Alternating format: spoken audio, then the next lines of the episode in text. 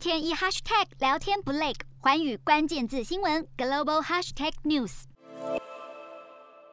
泰国政府日前宣布，允许四十六个低风险国家并完整接种疫苗的旅客入境免隔离。当地的旅游业是为之振奋，但是政府政策锁定的是高消费族群，这也让许多中小型酒店、旅社业者忧心会被排除在外。好，尽管泰国当局加速边境开放，希望在最短时间内振兴旅游业，但现阶段的焦点只放在高消费旅客。泰国副首相表示，把重点放在高消费力族。群有助于保护国家环境资源，更希望明年四月之前吸引多达百万名高消费旅客。对此，许多中小型酒店业者表示忧心，认为企业都应该拥有相同的机会，希望国家开放所有类型的旅客入境，瞄准新南向商机，剖析东南亚发展。我是主播叶思敏，每周五晚间九点记得锁定，看见新东协就在环宇新闻 MOD 五零一中加八五凯擘二二二及环宇。新闻 YouTube 同步首播。